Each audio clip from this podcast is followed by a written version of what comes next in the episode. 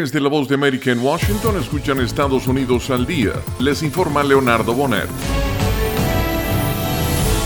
Unas 100.000 residencias en Oregón seguían sin tener electricidad este viernes, al tiempo que el hielo y el viento complican las labores por restablecer el suministro de Portland General Electric, la mayor empresa eléctrica del estado.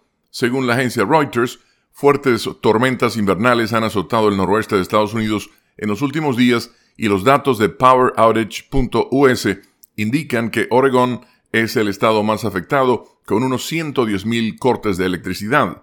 Las temperaturas bajo cero provocaron picos de demanda eléctrica en algunas partes de Estados Unidos el pasado miércoles, un día después de que hogares y empresas consumieran una cantidad récord de gas natural para calefacción y generación de electricidad. Estados Unidos sigue oponiéndose a un cese del fuego general en Gaza por considerar que ayudaría a los militantes de Hamas, dijo el portavoz de Seguridad Nacional de la Casa Blanca John Kirby.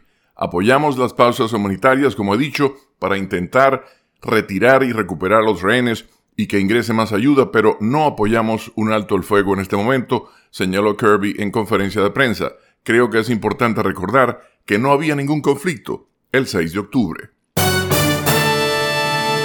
Sports Illustrated está planeando despedir a una cantidad significativa de trabajadores luego de que la casa editorial no realizara un pago trimestral, lo que pone fin al acuerdo de licencia de la famosa publicación, dio a conocer el sindicato de la revista. El editor, Arena Group, señaló en un comunicado a principios de este mes que no hizo el pago de 3.750.000 dólares a Authentic Brands Group, el propietario de Sports Illustrated, y que tiene la licencia de la revista.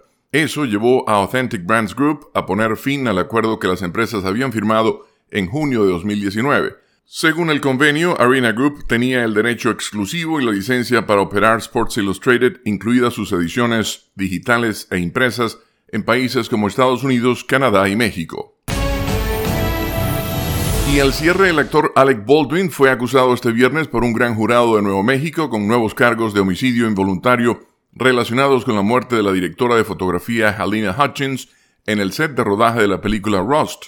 En abril pasado, la fiscalía había desestimado los cargos previos contra el actor. Esta acusación es presentada tras una prueba forense según la cual Baldwin tuvo que apretar el gatillo de un revólver que estaba utilizando en un ensayo para que disparara la bala que causó la muerte a Hutchins.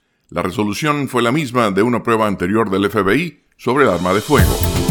Y hasta aquí Estados Unidos al día. Desde la voz de América en Washington les informó Leonardo Bonet.